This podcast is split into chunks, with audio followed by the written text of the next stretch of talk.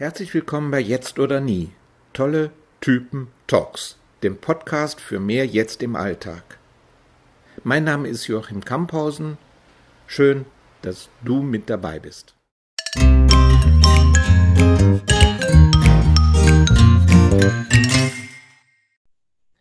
Heute ist mein Gast Christian Salwesen. Christian Salwesen hat auf ganz vielfältige Weise eine Berührung zu der Arbeit von Eckart Tolle.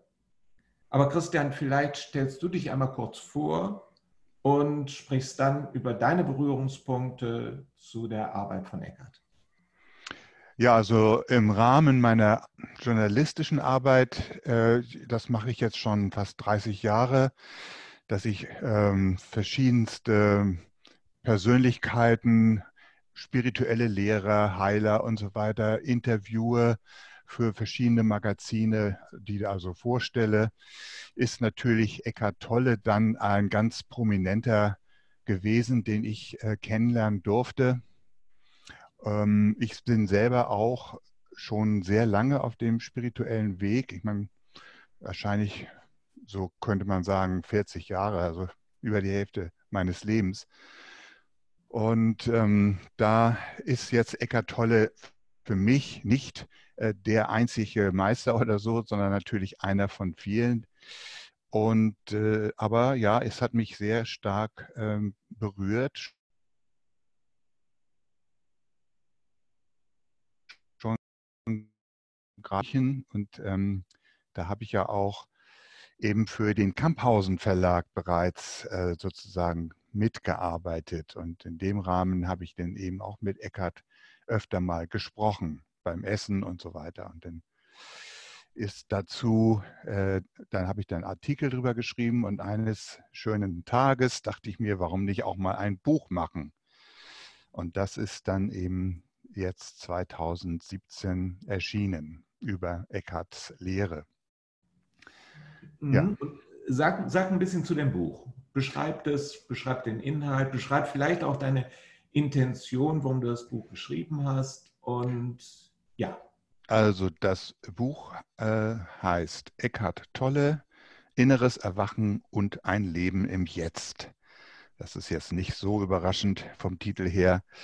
Äh, die Intention war, äh, dass natürlich ähm, ein so bekannter Lehrer wie Eckhart Tolle ist ja äh, ganz offiziell, also nach dem Dalai Lama, glaube ich, der bekannteste spirituelle Lehrer weltweit, äh, dass es dafür, für eine solche Position, für eine solche Bekanntheit relativ wenig Bücher über ihn gibt oder mhm, gegeben ja. hat. Und äh, ich meine, das ist eigentlich schon im Studium, im Philosophiestudium meine Aufgabe immer gewesen, äh, Leute vorzustellen, Philosophen damals natürlich, und äh, über die zu schreiben. Äh, und deswegen äh, fand ich das eine ganz gute Idee, das äh, über Eckart Tolle zu machen.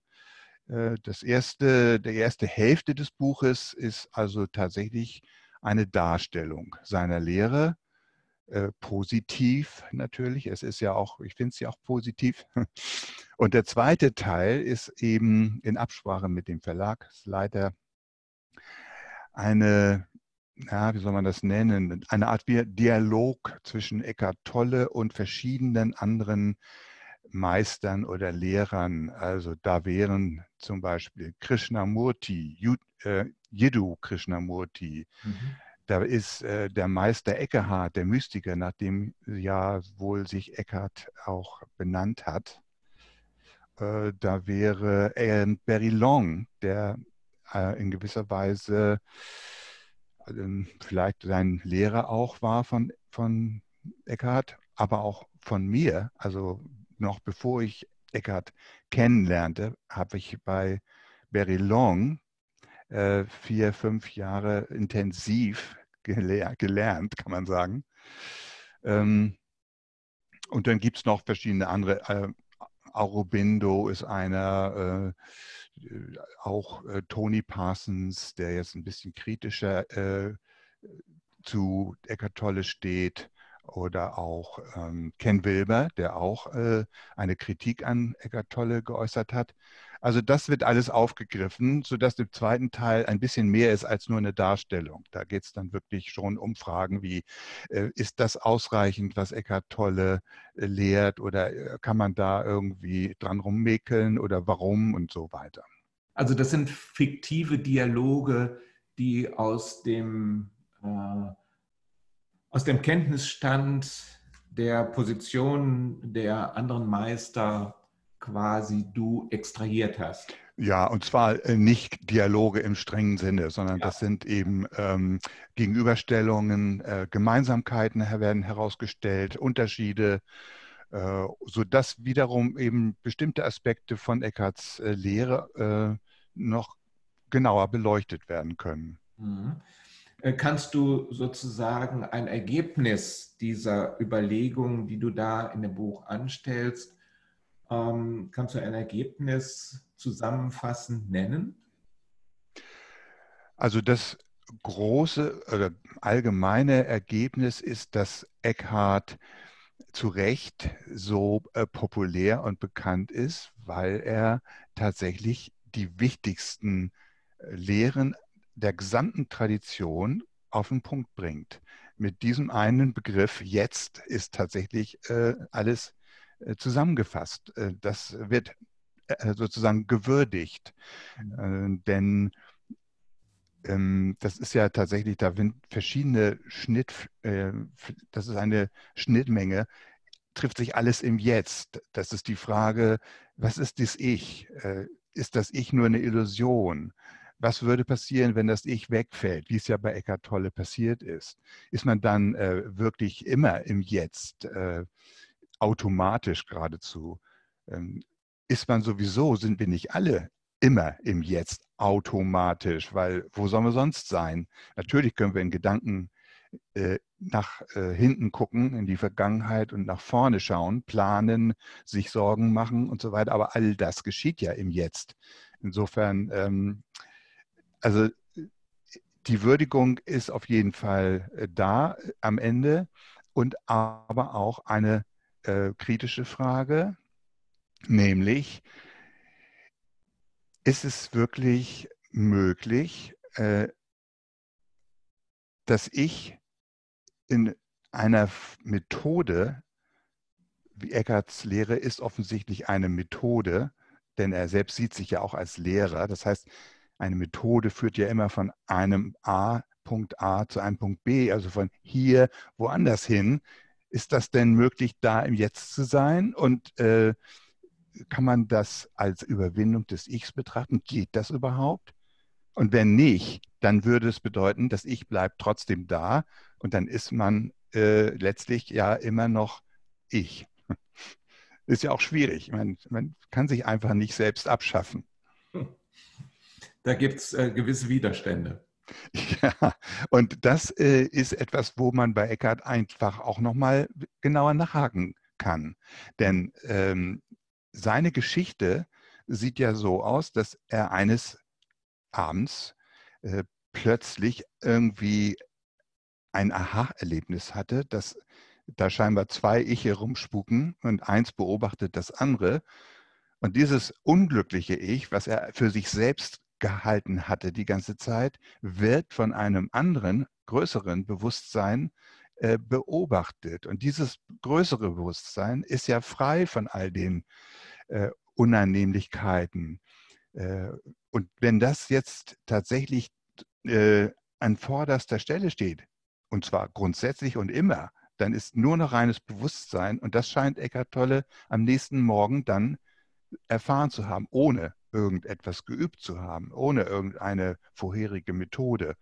Ähm, deswegen ist immer derselbe Punkt bei all diesen Lehrern. Sie haben etwas ähm, plötzlich, völlig überraschend, einen Einblick, einen Durchblick, eine Erleuchtung und versuchen nun, das anderen zu vermitteln. Äh, und das geht ja nicht anders, als indem man sagt, ja, also wir könnten es mal so versuchen und mir scheint das gar nicht schlecht. Das war ja dann seine ähm, weitere äh, Lehrzeit bei verschiedenen Leuten wie Barry Long, einfach mal äh, Methoden zu finden, die wirklich wirken könnten. Mhm.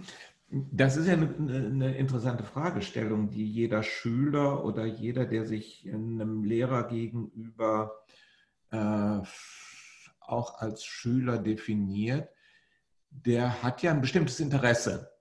Ja. Dass, ähm, letztlich auch dieses Interesse von dem Lehrer bedient wird. Durch was auch immer. Durch eine Übertragung, durch eine Übung. Da gibt es ja viele, durch einfach das Zusammensein mit dem Lehrer, da gibt es ja viele Möglichkeiten. Wie siehst du das? Gibt es für dich einen Königsweg? Ja, der Königsweg ist kein Weg. Also alle Wege führen immer, äh, sind Egos, Ego-Wege. Es geht nicht anders. Da, da ist immer die Idee dahinter, dass ich hier was machen kann. Dass es ein Ich gibt, das angesprochen wird, das äh, scheinbar vorausgesetzt werden muss, dass dann irgendetwas tut. Und das ist bereits die Illusion. Also deswegen ist das äh, nach meiner jetzigen Einschätzung, früher war das anders, da habe ich tatsächlich geglaubt, ich könnte Selbsterforschung betreiben und ich könnte irgendwann äh, hinter dieses Ich äh, sozusagen kommen und äh, dort äh, sozusagen ein reines Bewusstsein etablieren. Sich selbst überholen quasi. Ja, oder, oder zurücktreten ja. hinter mir selbst. Zum Beispiel ist oft gesprochen worden, das hm, sagt auch Eckhart, ähm, das Bewusstsein selbst beobachten. Also sich selbst beim Wahrnehmen wahrnehmen. Das ist so diese, ähm, dieser Versuch, das habe ich auch für, lange für wirklich einen tollen Weg gehalten, äh, denn es funktioniert vorübergehend. Also man hat tatsächlich, wenn man das sich darauf konzentriert, sich selbst wahrzunehmen, indem man also den Beobachter beobachtet, äh, gibt es so eine Art Ablösung von dem, was da passiert. Und äh, es kann ein enormes Gefühl von Freiheit und Losgelöstheit entstehen. Das da, hält aber nicht lange. von daher, es kann passieren vielleicht, dass dann sowas kann passieren, einfach von sich aus. Dann kann es auch lange anhalten. Aber äh, mir ist es jedenfalls noch nicht so passiert. Aber es ist in dem Sinne nicht eine äh, sicher zum Ziel führende Methode. Sagen wir mal so, es würde nicht bedeuten, dass das Ich endgültig weg ist. Das kann jederzeit äh, wiederkommen. Ähm, und äh, anscheinend, ich habe ja dann später Leute kennengelernt, wie eben Tony Parsons, die von sich sagen, sie seien nicht mehr da und das sei endgültig. Und die ähm, genau darauf den Finger zeigen, dass jemand, der kein Ich mehr hat, kann niemals einen Weg empfehlen. Also das geht nicht, weil äh, Subjekt und Objekt äh, sind dann weg. Also es gibt äh, weder Subjekt noch Objekt. Es gibt nichts, äh, keine zwei. Das ist dieses Advaita, keine zwei. Und wenn man das konsequent, wirklich radikal äh, äh, versteht, erstmal nur versteht, dann äh, kann man keine Methode vorschlagen. Wo soll das hinführen? Ich meine, das, das geht eben nicht. Da gibt es nicht zwei, wo man von hier nach da gehen kann. Da ist das immer schon da.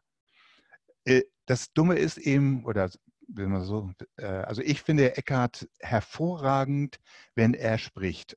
Dann bin ich total in dem, was er sagt, in dem Flow. Also wie er spricht, so und äh, was er sagt, das ist bereits Meditation. Also kann man nicht bestreiten. Deswegen zieht er auch so viele Menschen an. Das empfinden äh, anscheinend alle so. 2000, 3000 Leute im Saal sind absolut still. Also da kann man sagen, da ist ja niemand. Äh, die sind dann vorübergehend wirklich ganz in den Worten und äh, äh, verschwunden. Sowas passiert. Äh, das passiert ja übrigens auch jede Nacht jede Nacht, wenn wir Tiefschlaf, im Tiefschlaf sind, ist das Ich ja auch weg. Also es ist jetzt nicht so was völlig Außergewöhnliches. Nur am Tag, wenn, wenn ich arbeite, wenn ich denke und so weiter, dann ist das Ich in der Regel da und da ist auch nichts verkehrt dran. Äh, also mein Weg ist, wenn man so will, das ist völlig okay. Äh, ein Ich zu haben und dass das Ich. Ja, das Ich ist eine Illusion, aber das kann ich nicht ändern. Ja. Äh, vielleicht ist es dann, äh, wenn ich sterbe, verschwindet die Illusion, äh, weil die ist ja auch irgendwann entstanden. Ähm, die ist ja entstanden höchstwahrscheinlich so im Alter von zwei, drei Jahren, wo das Der Säugling fängt an, sich selbst wahrzunehmen, als ein getrenntes Wesen, von allen anderen getrennt. Das verstärkt sich immer mehr im Laufe der Zeit. Und dann ist es wirklich so, als wie deine zweite Natur. Dann bist du ich und der Rest der Welt ist davon getrennt. Der Rest der Welt ist du. Ja, wenn man freundlich ist, ja. ja. Ich und du. Es kann auch natürlich ein, ein feindseliges, äh, eine feindselige Welt sein, die man nicht so gern duzt. Ja, ja. Ähm, was ich mit den, die Erfahrung, die ich mit den Lehrern mache, ist, dass sie ein sehr, auch den erwachten Lehrern, dass sie ein sehr konkretes und auch sehr bestimmtes und bestimmendes Ich haben. Mhm. Also das heißt, es gibt offensichtlich einen Zustand, wo in dem eben das Ich in der von uns wahrgenommenen Identifikation damit sich auflöst, aber trotzdem als ein Mechanismus noch weiter da ist, der die eigenen Interessen vertritt, der äh, Verträge aushandelt, etc. Ja, da muss man unterscheiden zwischen dem Funktionieren des Körpers und des Gehirns. Das äh, erledigt alles sowieso, äh, auch ohne Ich. Das Ich, also das, was, wofür wir uns halten, diese Identifikation, das, was ich glaube zu sein, ist im Grunde nichts weiter als ein äh, äh Hirngespinst, ähm, das sich überall einschaltet und behauptet, es sei verantwortlich und hätte das gemacht. Das haben wir bereits die Neurologen festgestellt, dass das gar nicht stimmt. Also allein schon diese Tests, äh, dass äh, eine, eine Entscheidung treffen soll, eine ganz simple Entscheidung, hebe ich den Arm oder nicht, und das wird gemessen und da ist schon bereits, bevor diese, diese Person das Gefühl hat, sie habe jetzt entschieden, bereits Sekunden vorher der Impuls im Gehirn äh, messbar. Das heißt, all, all, das wird bereits wunderbar geregelt von diesem, äh, sag ich mal, Körper-Geist-Seele-System. Äh, dazu ist kein Ich nötig. Und deswegen auch Eckart Tolle, natürlich, wenn äh, sowas wie ein Erwachen stattgefunden hat, dann ist auch äh, ist man nicht mehr so getrieben von Gedanken, dann ist das nicht so störend mehr. Der kann dann klarer sein. Das ist er ja auch, ist deutlich. Ich meine, er kommt ja ganz äh, entspannt und heiter immer rüber. Das ist äh, erstaunlich, immer gleich. Ne? Äh, immer, immer, gleich freundlich und immer gleich auch sehr diese Fähigkeit, äh, im Moment immer das Richtige zu sagen, über zwei Stunden weg. Äh, ja, das ist das, was eigentlich letztlich das funktionierende Gehirn, seine oder seine Programmierung, was er alles gelernt hat, das, könnt, das fließt dann alles ein. Mhm. Und trotzdem, man kann auch gleichzeitig sagen, wie bei jedem von uns, es kommt aus dem Moment äh, und verschwindet wieder im Moment. Das heißt, es kommt letztlich aus einer uns nicht bekannten Quelle der man sich gegenüber öffnen kann oder verschließen kann. Ja, wobei auch das geschieht natürlich alles äh, letztlich ohne meine Kontrolle. Ne? Ich kann äh, letztlich auch nichts dafür, wenn ich äh, glaube, ich, ich sei so ein besonders toller Kerl oder ein ganz besonders schlimmer Kerl. Also das ist, das sind alles Sachen, die geschehen. In Anführungsstrichen von selbst. Aus dem Moment heraus oder ist es so eine schicksalshafte Kontinuität, in dem das geschieht. Also ich, ich glaube, dass es aus dem Moment heraus geschieht und dass es kein Schicksal in dem Sinne gibt. Denn das würde bedeuten, da ist bereits irgendein ein Gott oder irgendeine, was weiß ich, Intelligenz, die das schon vorausgeebnet hat. Äh, das, das sehe ich nicht. Also das ist schon sowieso ein Mysterium, dieses Leben. Und das hat dazu gehört, dass aus dem Moment heraus alles entsteht. Das heißt, du würdest sagen, wenn du dir das zu eigen machst, dann würdest du sagen, und du bist ja sozusagen auf dieser Position, stehst du und so betrachtest du das Leben. Äh, du würdest sagen, dass hm, Planung und rückwirkende Bewertung und zukünftige Bewertung und dann entsprechend der eigenen Planung auch Schritte unternehmen, alles in den Bereich der Illusion gehört.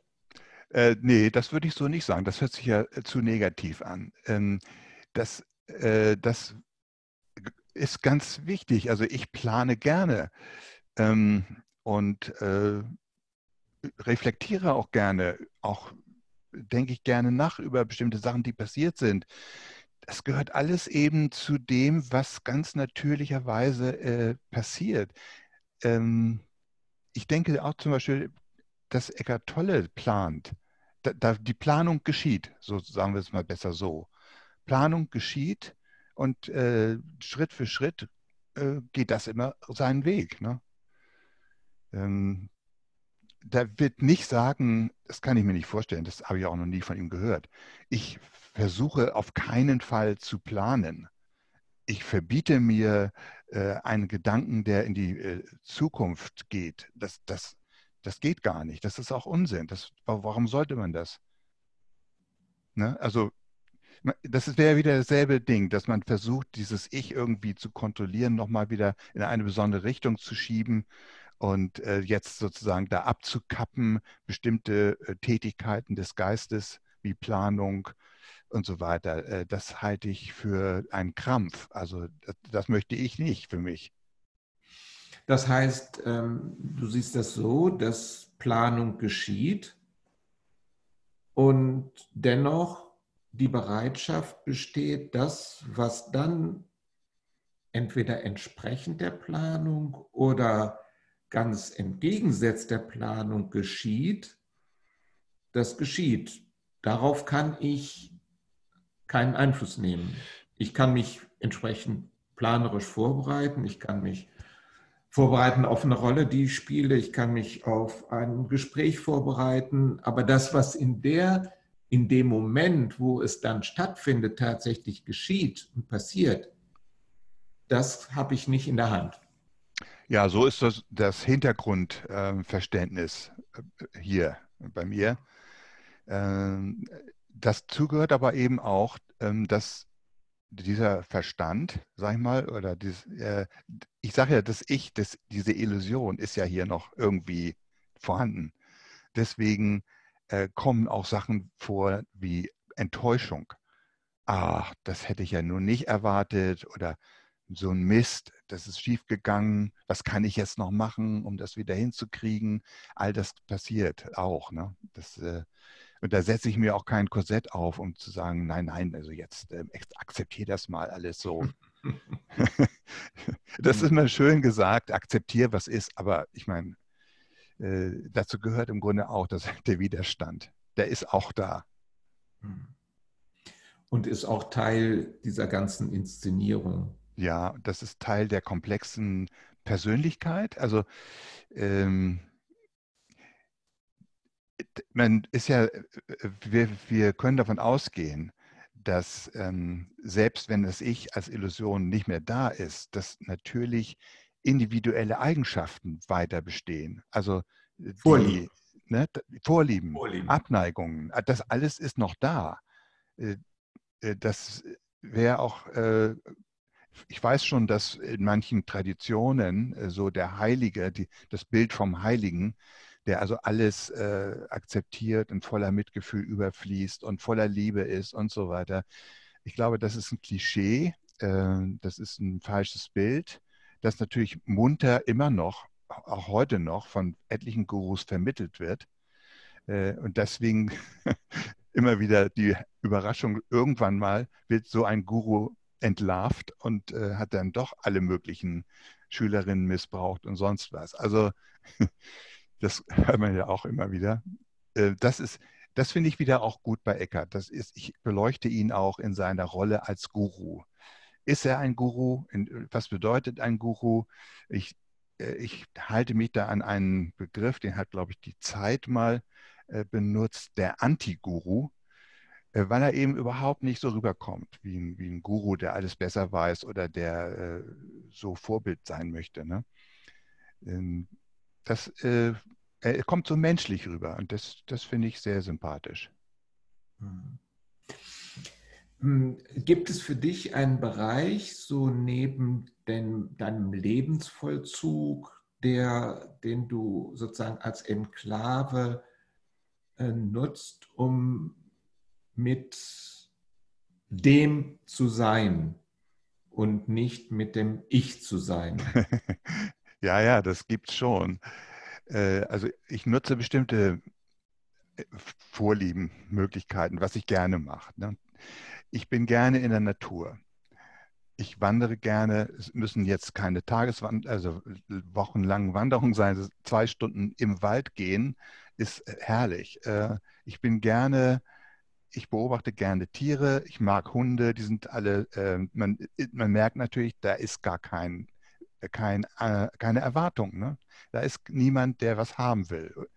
Das entspannt. Äh, das ist die Natur, die diese Kraft hat, äh, einen aufzunehmen und ohne Erwartung.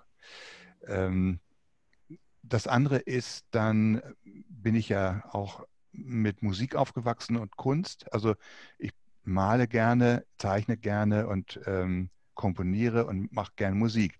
Auch das ist natürlich eine herrliche Möglichkeit, jetzt ganz platt gesagt, ins Jetzt zu kommen. Ne? Denn wenn Sich du selbst zu vergessen.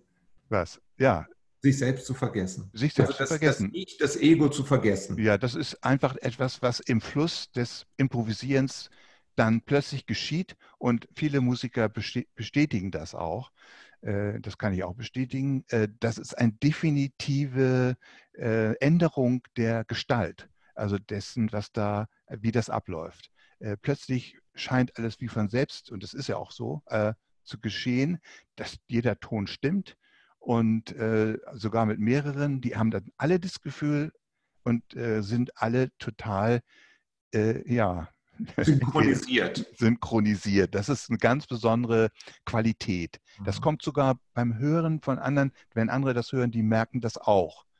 Äh, deswegen, das hat eine Energie, ne? das ist schon toll.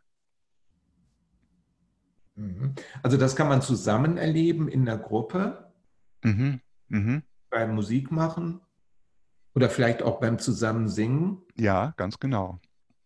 Mhm. Und aber auch bei, der, bei, bei einer gemeinsamen Arbeit. Ja, absolut. Aber es geht immer einher mit einem schwächer werdenden Ego. Ich. Ja, also sagen wir mal, das Bemerken, wenn dann äh, be bemerkt wird, äh, dass irgendwas anders ist, dass irgendwie eine andere Einstellung oder anderes Seinsgefühl, kann man das vielleicht nennen, das ist, äh, ändert sich. Das wird plötzlich, äh, ist es so leicht. Ähm, man hat vorher vielleicht Unterschied zu vorher, hatte man sich noch Sorgen gemacht, wie wird das wohl werden oder so, und dann ist das alles weg. Äh, bei Eckert heißt es dann, die Gedanken sind weg. Das ist die Stille äh, des Bewusstseins. So kann man das beschreiben, das stimmt. Äh, das ist ein Merkmal. Ähm, das muss aber nicht immer, immer, so sein, dass alle Gedanken weg sind. Ne? Man kann auch diese, äh, diesen, diesen Zustand, nenne ich das mal, mit Gedanken erleben. Dann fließen eben die Gedanken auch. Die dürfen dann auch sein, das ist kein Problem. Aber wenn du anfängst, wieder dir Sorgen zu machen, dann bist du ja selber wieder da im Fokus. Denn ich, es geht ja um mich dann, und äh, das ist dann eben das Ende dieser schönen, ähm, sagen wir mal, ähm, Rutschpartie. Also wenn ich das richtig verstehe, dann sagst du, also es gibt verschiedene Zustände mit Gedanken und ohne Gedanken, die sich darin auszeichnen, dass das Ich nicht im Vordergrund steht und Identifikation nicht stattfindet. Ja, so könnte man das sagen. Mhm. Das heißt, ähm, man muss nicht meditieren, um in diesen Zustand zu kommen. Nein, weil äh, Meditation wird oft missverstanden als ähm, äh, irgendwie etwas erreichen wollen, Ja, äh, klar, es hat Vorteile. Man kann nachweisen, dass äh, es gut ist für den Körper, für den Geist und so weiter. Aber trotzdem setzt man sich ja meistens eine bestimmte Zeit, in der man dann still sein möchte. Und das sind schon wieder ähm, gewisse Voraussetzungen, die es nicht so leicht machen, dass das Ich dann auch verschwindet. Wenn wir von der Selbstvergessenheit sprechen, diesen Begriff kennen wir ja der, haben wir ja in der deutschen Sprache, Selbstvergessen, äh, meinen wir eigentlich eher eben, das kann ein Kochen sein. Jemand ist dabei, äh, eine Suppe zu machen oder äh, zu laufen oder äh, zu, früher äh, gab es so viele Handarbeiten noch, Nähen, Backen und so weiter. Das alles war gut, gute Möglichkeiten, sich selbst zu vergessen in der Tätigkeit. Und da ist man dann so wie ein Kind. Ne? Das Kind spielt äh, und singt dabei, summt vor sich hin und äh, ist selbstvergessen. Das, das denke ich, daran denke ich jetzt so. Wie verhält sich das denn mit Bewusstsein, sich seiner selbst bewusst sein? Wie verhalten sich dieser Zustand mit der Selbstvergessenheit? Ja, im Grunde sind es zwei konträre Sachen. Ähm, sich seiner selbst bewusst sein, das ist das, was ich versuche mit der Selbsterforschung. Mhm. Ähm, ich frage nach, ja, wer bin ich wirklich? Äh, und dann gibt es diese Technik, den Ich-Gedanken aufspüren. Wo kommt denn dieser Ich-Gedanke überhaupt her? Gibt es da sowas wie eine Quelle? Kann ich das äh, wahrnehmen? Da bin ich äh, aber trotzdem zwei in gewisser Weise, denn da ist ja eine Frage, ein Fragender, der irgendetwas herausfinden will. Also wie Subjekt und Objekt ist das wieder. Ne? Äh, deswegen über diesen Weg wird es nach meiner Erfahrung nicht gelingen, diese Einheit von Subjekt und Objekt, die, die kannst du so nicht herstellen. Das wird immer eine Dualität bleiben. Aber es ist wertvoll, natürlich, also im philosophischen Sinne. Äh, diese Selbsterkenntnis, Selbsterforschung, das bringt natürlich etliches an ähm, Aha-Erlebnissen im, Im, Buddhismus ist es so, also zum Beispiel Ayakema, die gab da so Anleitungen, früher die buddhistische Nonne, äh, dass man diese Selbsterforschung nutzen soll, um herauszufinden, dass da niemand ist. Also man sucht nach mir, ich suche nach mir selbst und suche und suche und kann mich nicht finden. Und dann sage ich, aha, da ist ja niemand. Wenn das so wäre, wäre natürlich schön, aber es ist nicht so. Das Ich ist eben immer noch da. Das ist Ich ist das, was sagt, aha, da ist ja niemand. Ja. Insofern kommt man so nicht weiter.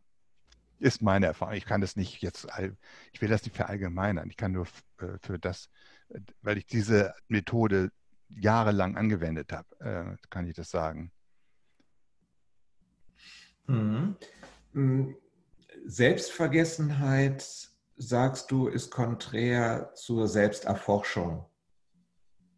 Ja, es ist Bei Selbstvergessenheit gibt es kein, keine Ich-Identifikation. Ja. Und bei der hm, Selbsterforschung gibt es sehr wohl eine Identifikation des Ichs mit dem Forscher. Ja, und äh, es, also jetzt überspitzt ausgedrückt, die Selbst, der Selbsterforscher, der für sich sagt, ich bin ein Selbsterforscher, ist möglicherweise der größte Egoist aller Zeiten. Der mhm. denkt nämlich wirklich, er, er, steht wie Gott ganz oben und schaut sich auf alles herunter. Also das ist jetzt sehr überspitzt, ne? das kann aber passieren. Ähm, während Selbstvergessen, das ist so, so simpel, damit kann man wirklich nicht angeben. Also das, das, das erstens ist da niemand, der das für sich äh, claimen kann, also in Anspruch nehmen kann. Ich habe mich selbst vergessen. Äh, das ist widersprüchlich. Das geschieht eben einfach und da macht auch keiner ein großes Aufheben drauf. Es ist aber trotzdem als Erfahrung an, im Anschluss daran wunderbar. Und da sagt man, Mensch, das war ja eigentlich toll. Wie kriege ich das wieder hin? Und dann geht's los. Ja, das geht eben nicht. So, du kannst, hast es vielleicht einmal beim äh, Wandern erlebt und jetzt wanderst du wie ein Verrückter. äh, um das wieder zu erreichen, aber es klappt nicht. Also, und das ist auch eben der Trugschluss beim Zen zum Beispiel. Ne? Es gibt ja äh, Zen-Retreats mit zehn Tagen wie Passana oder Zen-Meditation. Und da geschieht es dann auch mal. Das ist man Selbstvergessen, da ist niemand so. Äh, aber das heißt nicht, dass man das dann beim nächsten zehntägigen Retreat äh, auch wieder erlebt. Da gibt es keine Regel dafür.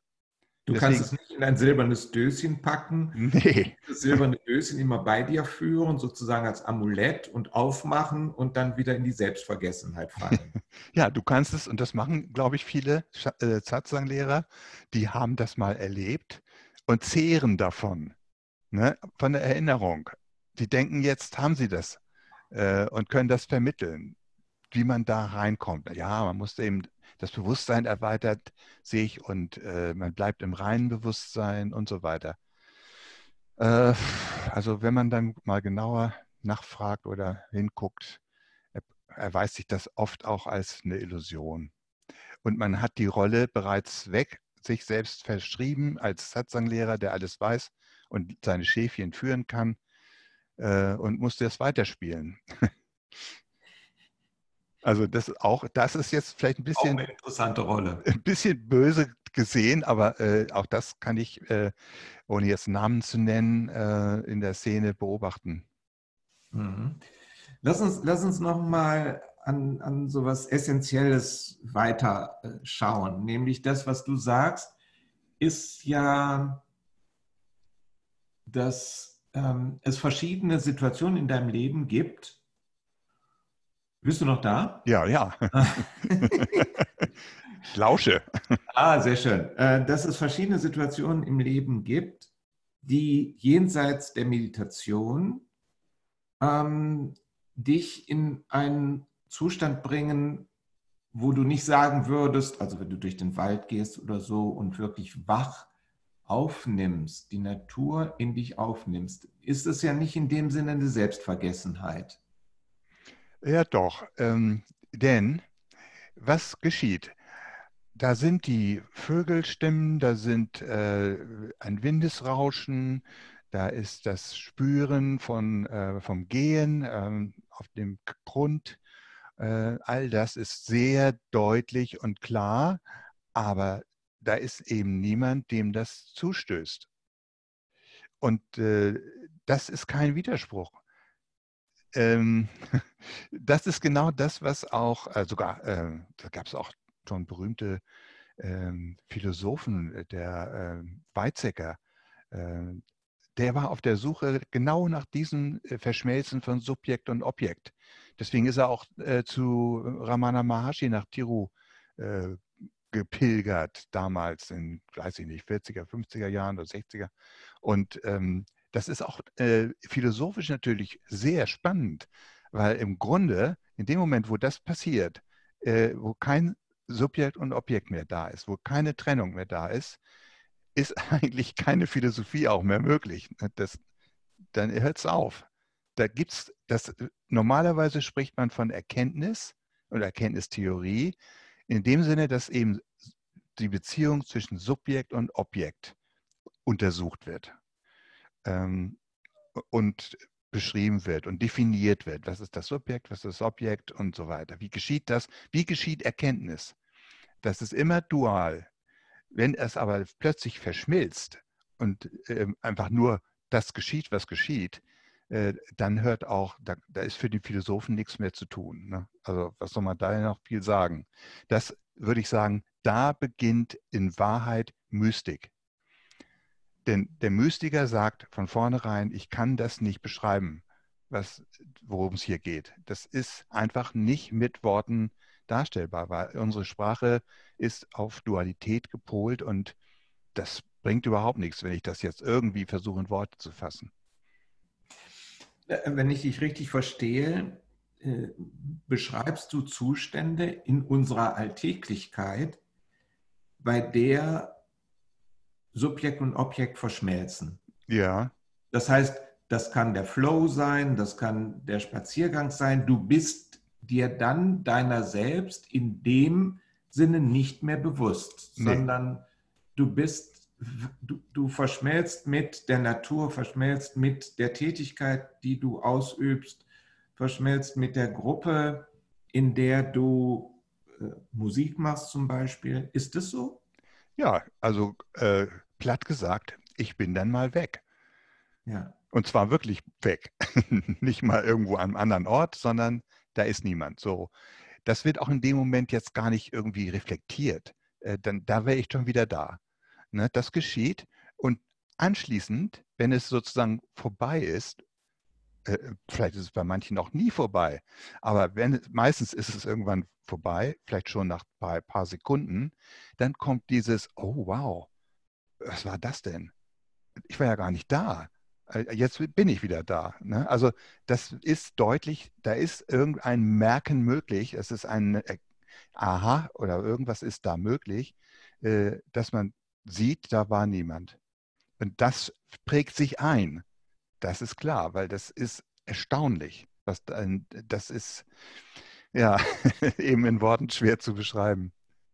Du beschreibst eine alltägliche, da möchte ich nochmal drauf zurückkommen. Du beschreibst eine alltägliche Situation, die jedem von uns eigentlich auch alltäglich widerfährt. Ja, denke ich Wir schon. Sind zwar nicht in dem Sinne erwacht, aber erleben in diesen Situationen, die wir jetzt gerade mehrfach benannt haben, äh, einen Zustand, der dem Zustand des Erwachten ähnelt. Ja, das denke ich auch. Äh, das denke ich schon. Und äh, wir wissen nicht, wie viele Leute darum laufen, die das, äh, für die das so ist, normal ist scheinbar. Und die darüber gar nichts erzählen und die auch nicht danach wieder in so einen Zustand kommen, den du gerade beschrieben hast, oh, was war das denn jetzt? Ja. Sondern für die das ganz natürlich ist. Ja, das, das, wir wissen es nicht.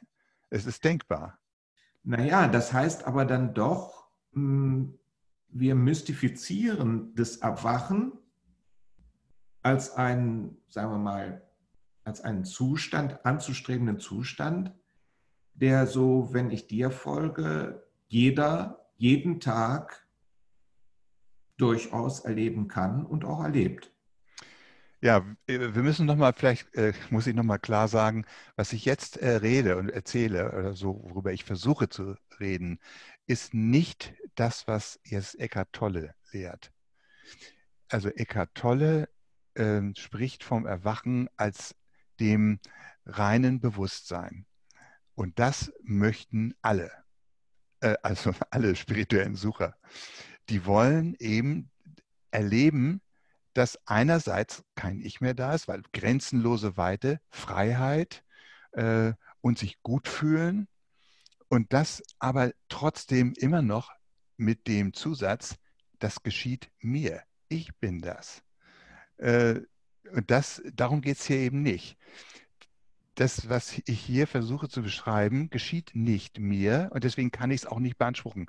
Erleuchtung wird immer so verstanden wie, da ist jemand erleuchtet, oh, dem geht es jetzt gut. Der ist nicht mehr da. Deswegen, wenn einer sagt, ich will unbedingt die Erleuchtung, wie ich das ja früher immer gesagt habe, für, für mich, äh, der, der weiß gar nicht, wovon er spricht der weiß gar nicht, das kann ja auch sein, dass er total enttäuscht ist, wenn das geschieht und sagt, oh, was ist das denn? Das ist ja völlig normal. Oder so, oder? Na, also verstehst du? Ja, ich verstehe. Trotzdem stellt sich bei mir die Frage, was ist jetzt aus deiner Sicht der Unterschied zwischen der Erleuchtung, von der auch Eckhart spricht, und diesem Zustand der Selbstvergessenheit? Das ist das, was mich da jetzt, ja, wo ich wirklich neugierig bin, eine Antwort von dir zu kriegen. Also ich würde sagen, der, ähm, worum es da in Eckarts Lehre geht, ist ein Ziel, was äh, sehr angestrebt werden darf und soll, weil es um den inneren Frieden geht. Harmonie mit allem, ein, ein, ein Wohlsein, ein gutes Gefühl. Kann ich alles unterschreiben? Es ist alles möglich, immer wieder äh, für eine gewisse Zeit so in diesem Zustand zu sein. Der einzige Unterschied ist, dass das Selbstvergessene nicht mit einer Methode erreicht werden kann. Ähm, so, äh, ich weiß nicht, ob ich das jetzt rübergebracht habe, mhm, mhm. dass es eben einfach so, also so simpel ist, dass niemand das anstrebt. Weil es bereits ist. Es ist bereits so. In dem, in dem Moment, wo keine Identifikation stattfindet mit irgendeinem Gegenstand oder einem Gedanken, ist das da, ist diese Selbstvergessenheit da. Das kann, da können trotzdem Gedanken da sein, da kann eine ganz normale Tätigkeit da sein, künstlerisch, aber auch stricken, stopfen, äh, vögeln. Ja. Trotz, also es ist einfach jenseits eines identifizierten, hm, ja, eines identifizierten Geschehens. Also ich bin dann ganz offensichtlich in dem Moment nicht in der Weise vorhanden, in der ich mich sonst als ich erlebe. Ja, es ist offensichtlich eine andere Qualität, aber das ist natürlich alles immer noch jetzt in so einem äh, Bereich von Erfahrung, äh, worüber wir sprechen. Wir sprechen von Erfahrungen noch. Ne? Ähm, das, was eigentlich äh, jenseits von Erfahrung ist, ähm, dieses Nicht-Zwei, ähm, das Absolute, das muss immer sein können. Also da kann man nicht sagen, das ist mal da und dann mal wieder nicht da. Das ist immer da. Das heißt, äh, das ist eben über die Person hinaus und über meine Erfahrung hinaus. Ähm, und das ist das, was eben nicht zu beschreiben ist. Das wird auch in der indischen Philosophie angesprochen, äh, in bestimmten ähm, Vergleichen und ähm, äh, also Analogien. Ja, also da gibt es diesen Vergleich vom Seil und Schlange. Also das ist, ja. äh, gibt es Hinweise, es gibt immer so Andeutungen, wie man, äh, was das ist. Aber in der Regel wird es tatsächlich so verstanden, dass das Absolute, Brahman zum Beispiel in der indischen Philosophie, das ist, was wir in unserem westlichen Kulturkreis als das reine Bewusstsein verstehen. Und da bin ich nicht sicher, ob das so stimmt. Das äh, ist eine heikle Frage, kann man jetzt auch nicht alles äh, beleuchten, das wird zu viel. Denn dieses reine Bewusstsein, es ist ja eigentlich eine Abstraktion. Ähm, normalerweise sprechen wir von Bewusstsein in Verbindung mit, ich bin mir einer Sache bewusst oder ich bin mir etwas bewusst. Ne? Das wäre Bewusstsein. Bewusstsein von etwas. Wie gesagt, das ist immer so eine heikle Sache, wenn man äh, diese äh, Fragen äh, sozusagen im Gespräch ähm, da kann man lange reden, es ist so. Ähm, und ich möchte nur darauf hinweisen, äh, dass es letztlich bei Advaita, bei Nichtzweiheit, Nicht-Dualität äh, immer darauf bezogen sein muss, dass es immer und ewig ist. Also es gibt keinen Wandel, kein mal so und mal so. Mhm. Äh, also insofern ist diese Selbstvergessenheit etwas, was uns in einem Alltagserleben einen Eindruck verschaffen kann, wie sich das anfühlt, in diesem absoluten Zustand zu sein. Ja, Wobei ich äh, eben sage, äh, ich kann nicht in einem absoluten Zustand sein. Ich bin ja, dann nicht mehr da, ich bin dann tot. Ja. Also bin ich gestorben. Und das ist gar kein Problem. Das ist nicht so schlimm, wie man denkt. Gestorben sein heißt nicht, äh, oh Gott, oh Gott, das, ich meine, es gibt diese Fälle, wo Menschen in der Psychiatrie landen wegen irgendeiner Ich-Störung und äh, sie sagen, ich habe mich verloren, ich bin verbrannt und sonstiges. Das gibt es, aber das meine ich jetzt gar nicht. Dieses ist eben wirklich viel, viel simpler. Äh, das Ich ist nicht nötig. Das ist, das ist einfach Einbildung, dass ich immer da sein muss, um alles zu kontrollieren. Wenn das Ich nicht da ist, ist es überhaupt kein Problem. Das ist der Punkt. Ja, ganz im Gegenteil, die Probleme fallen weg. Ja, die scheinen wirklich, äh, die sind, es ist, fällt vieles weg, was sonst äh, eher ungemütlich ist. Äh, und das ist klar, das ist die Sehnsucht. Das ist die Sehnsucht dieses illusionären Ichs, äh, nicht anwesend zu sein. Und gleichzeitig hat, hat dieses Ich davor am meisten Angst. Ja, weil es sich abschafft damit. Ja, das geht eben nicht. Das, das ist das Letzte, was ich will. Ich nicht, dass ich nicht da bin. Okay, wir haben jetzt sozusagen verschiedene Szenarien, die hast du uns vorgestellt und voneinander auch abgegrenzt. Wie passt da das von Eckhart, ähm, ja, von Eckhart vorgestellte, vorgestellte Idee des Friedens in der Stille rein? Ja, was, ist die, was ist die Stille und was ist das, die Konsequenz für unsere Wahrnehmung in dieser Stille, in diese Stille eintreten und da verharren zu können? Ja, das ist eine seiner Tore. Das ist auch gut. Äh, das ist schön. Da kann man wirklich was mit anfangen. Jeder kann da was mit anfangen. Ich kann auf die Stille achten, wenn einer spricht, auf die Pausen. Ich kann auf den Hintergrund achten. Das ist ein, ich kann das Hintergrundbewusstsein nennen und kann bemerken, wenn man davon ausgeht, alles ist Bewusstsein. Das ist eben diese Philosophie, die Eckhart vertritt. Äh, es ist ja alles Bewusstsein und dieses Bewusstsein ist im Grunde transzendent. Das ist das, was mich übersteigt als, als Einzelnen, als Ego. Äh, und in diesem unendlichen, unbegrenzten Bewusstsein, kann ich mir vorstellen, als eine Art Raum, äh, ist, spukt dieses kleine Ich rum. Und das kann eben vorübergehend auch verschwinden. Und äh, dann ist es dieser Friede und das Erwachen. So, so könnte ich ihn jetzt versuchen, sozusagen ähm, wiederzugeben. Das finde ich sehr gut, weil das äh, ist schon wichtig, dass wir in unserer äh, hektischen Gesellschaft, die ja immer hektischer wird durch die Digitalisierung, nicht zuletzt äh, eben auch diesen anderen Pol äh, finden, diese innere Stille, die Ruhe äh, und das durch ganz einfache Wege. Das ist wirklich sehr gut gemacht, sehr praktisch. Ich spüre in meinem Körper, kann ich jeden Moment machen. Ich spüre, ich beobachte mein Atmen und ähm, bin schon gleich ein bisschen entspannter. Das ist ja deutlich zu spüren. Und da kann ich auch wieder effektiver sein in meiner Arbeit.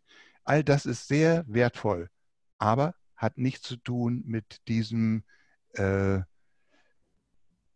ja, absoluten, ähm, wo kein Ich ist. Also das der Auflösung, der Auflösung der ja. Dualität ja, ja.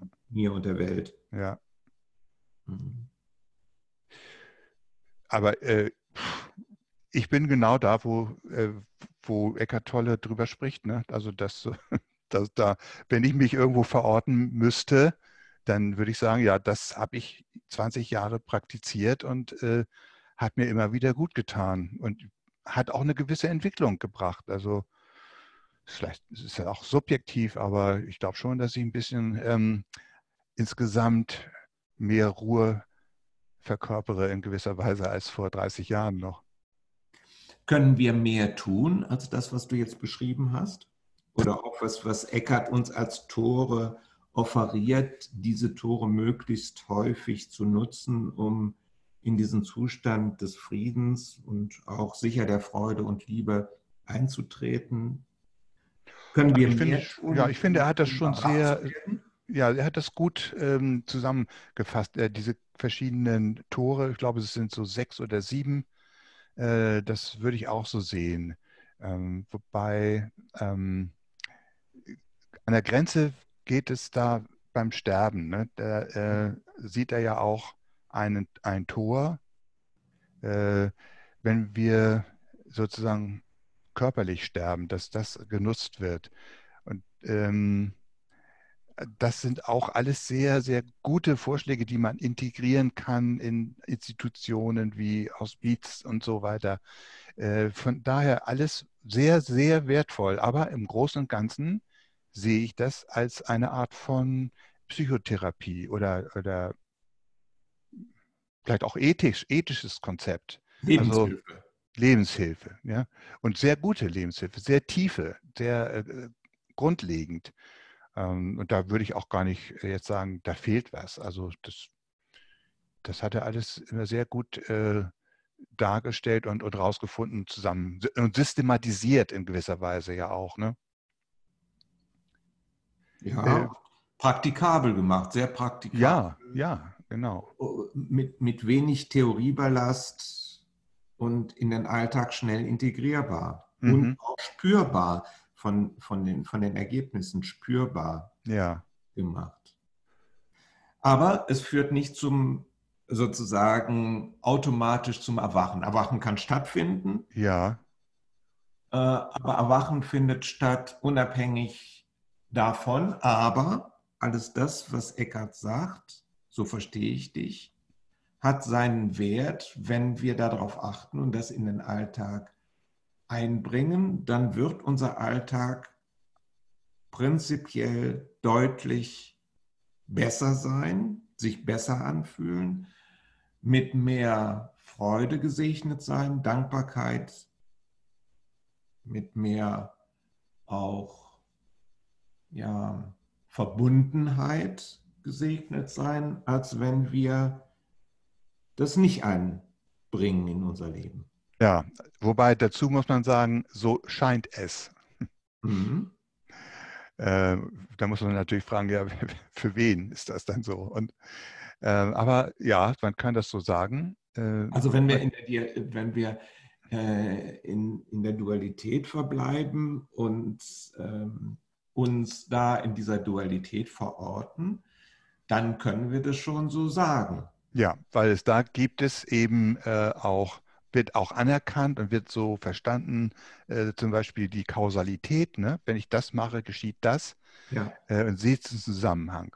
Wenn allerdings das Erwachen als Auflösung, völlige Auflösung des Ich verstanden werden soll, dann gibt es eben keine Verbindung zum Vorher, sondern äh, da äh, ist ein totaler Schnitt. Deswegen kann man eben nicht sagen, dass es eine Methode gibt, die dahin führt. Ja, ja. Eine andere kann man sagen. Im Grunde Aber ist es das totale Jetzt. Ja, das, das ist das totale Jetzt. Und das ist sogar mehr als das totale Jetzt, weil im Grunde ist ja jetzt immer bezogen in unserem normalen Verständnis auf Vergangenheit und Zukunft. Es ist also immer noch was Relatives.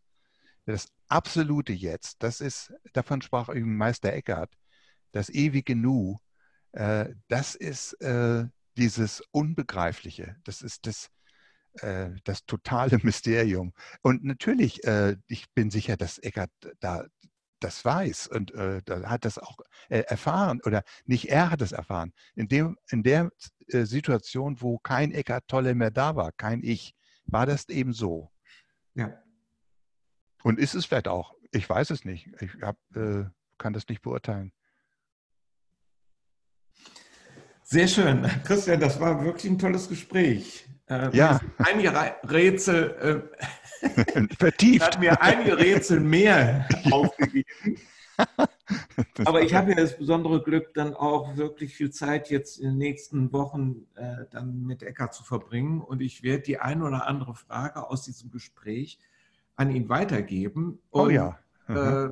würde dann auch mal die hm, Antworten, die er mir gibt, auch an dich weiterleiten. Okay. Ja, ja, vielleicht hört er sich ja sogar unser Gespräch mal an. Äh, könnte sein, könnte sein. Auf jeden Fall würde ich ihn da mal drauf, drauf hinweisen und ihm die Möglichkeit einräumen, denn er nimmt sich ja ganz viel Zeit auch auf der Tour äh, für Ruhe und auch für, fürs Studium. Er ist ja wirklich ein, ein, ein fleißiger Studierer von äh, spiritueller Literatur, mhm. klassischer auch. Mhm und den äh, verschiedenen Ansätzen. Also insofern äh, könnte ich mir vorstellen, dass er da mal reinhört. Und, äh, und ansonsten würde ich eben halt mal dieses Gespräch auch von den unterschiedlichen Aspekten her verschriftlichen und äh, ihn mal zu dem einen oder anderen Punkt fragen. Ah ja. Sehr ja, gespannt, wie er darauf reagiert, weil da sind ja jetzt wirklich viele Dinge angesprochen von dir, äh, wo ich sehr neugierig bin, wie Eckert das sieht. Aha, ja, freut mich. Äh, bin, auch, bin ich auch gespannt. Man kommt ja nicht so gut an ihn ran. Ne? Nee, man kommt, äh, das ist schwerer geworden, das stimmt. Mhm. Aber wie ja. gesagt, ich schätze ihn sehr. Also das muss wirklich klar sein. Äh, und ich bin auch nicht wirklich in der Lage oder äh, berechtigt, kann man so sagen, diese Kritik zu üben, die von Leuten wie Tony Parsons jetzt kommt. Ne?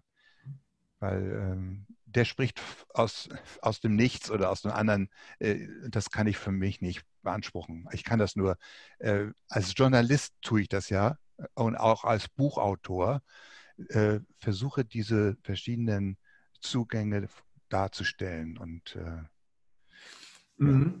Ja, also für mich ist da nicht wirklich ein großer Unterschied zwischen Parsons und, und Eckart Tolle.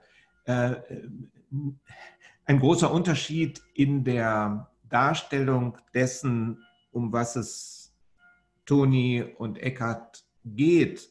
Aber es geht ihnen, die, die äh, beiden liegt dieselbe Erfahrung zugrunde. Und insofern hat Eckart oder haben die unterschiedlichen Meister unterschiedliche Erklärungsansätze ähm, eben aus dem, wie du es eben schon beschrieben hast, aus der eigenen Erfahrung ähm, entwickelt. Und äh, deswegen gibt es eben Menschen, die gehen zu Toni oder zu äh, Satzangle anderen Satzanglehrern und, oder gehen zu Eckart. Offensichtlich hat Eckart eine, eine Weise entwickelt, die für viele Leute nachvollziehbar und verständlich ist. Und das ist sein besonderer Verdienst. Ich glaube, dass die Erfahrung von Erwachen äh, bei den erwachten Meistern ziemlich ähnlich ist. Ja, das ist ein schwieriges Thema, weil da würde Toni heftigst widersprechen. Denn er sagt, äh, worum es ihm geht, das ist keine Erfahrung. Ja, ja. In dem Moment, wo man anfängt von Erfahrung, das ist schon vorbei. Weil es ist keiner mehr da. Ja, ja. Das heißt, es gibt keine Erfahrung. Ja, nur wir müssen das natürlich umsetzen in einen ähm, Erfahrungskontext oder in einen über diesen Erfahrungskontext hinausgehenden Kontext. Aber es, wie du eben auch schon verschiedentlich gesagt hast, es bleibt ein sprachliches Problem, das zu fassen. Ja, aber da gibt es wirklich, muss ich jetzt noch mal ganz kurz sagen, äh, ganz ganz grundlegende Unterschiede, weil äh, da ist der Toni ja wirklich 100% konsequent in seiner Wa Wortwahl, äh, dass er eben sofort Stopp sagt, wenn einer von seinen Erfahrungen spricht. Es ist niemand da äh, und deswegen gibt es keine Erfahrung. Und wenn einer irgendwie ansatzweise auch nur davon spricht, dass man hier mit einer bestimmten Methode irgendetwas erreichen kann, dann würde Toni sagen, nee, das ist nicht das, wovon ich hier spreche. Das ist was völlig anderes. Insofern, also das ist so nur mein, meine Art Schlussstrich. Jetzt versuche ich mal diese, das ist nicht, ist nicht dasselbe. Also das, das kann ich auf jeden Fall von meiner Warte aus auch, äh, nachdem ich ja nur noch 15 Jahre schon bei Toni immer zugehört habe, äh, sagen. Äh, das ist wirklich was äh, ganz anderes, ganz anderes. Tut mir leid. Von ja, ich, ich, sehe das, ich sehe das komplett anders, aber das ist ja auch kein Problem. Wir sind ja beide in einer, in, sagen wir mal, in einem Zustand, wo wir uns mit vielen Dingen auseinandergesetzt haben, äh, selbst, aber nicht äh, erwacht sind und deswegen auch trefflich darüber streiten können. Oder das, austauschen ja, können. Ja, also nochmal zu meiner, ähm, zu meinem Weg in Anführungsstrichen. Ich bin jedenfalls, ich bereue es nicht, diesen spirituellen Weg. Ich kann, es ging ja nicht anders. So ist es eben ja. passiert. Ja. Äh, aber ich bin auch nicht unglücklich darüber, denn natürlich hat das dazu geführt, dass bestimmte andere Sachen nicht mehr so wichtig waren für mich. Ja. Ne? Karriere war nicht mehr so wichtig. Ähm, aber es ist mir gut gegangen. Ja. Das wäre dann nochmal ein extra Thema zu, zu schauen, was es für Konsequenzen hat, ähm, und was das Ziel auch von nicht erwachten Menschen ist, wenn sie sich auf, dem, auf den Weg begeben, um das Erwachen zu suchen. Ja. Und ja. was das für, ja, was das für Konsequenzen hat. Und ähm, ja, das wäre wirklich auch nochmal eine, ein Thema für sich. Vielleicht verfolgen wir das und vertiefen das bei einem nächsten Gespräch mal. Ja, ich meine, das kann man ja wirklich ziemlich leicht arrangieren, oder? Ja, das kann man ziemlich leicht arrangieren. Mhm. Ja, gut. Christian, das war super. Vielen ja. Dank. Ja, ich danke dir, dass alles auch so schön flüssig war. Ja, ich habe den Eindruck, dass das wirklich äh, viele Dinge nochmal auf eine andere Weise zum Ausdruck gebracht worden sind, die, glaube ich, die Gemeinde auch, die wir ansprechen, auch interessiert und äh, mit denen sie sich auch auseinandersetzt. Und mhm. das finde ich, ist das, was wir auch mit diesem Podcast, äh, mit diesen Gesprächen erreichen. Mhm. Mhm. Vielen Dank, dass du dir die Zeit genommen hast und vielen Dank für die Einblicke, die du in dein, äh, in dein Universum zugelassen hast. Und alles Liebe und alles Gute für dich. Ja, vielen Dank, Joachim. Musik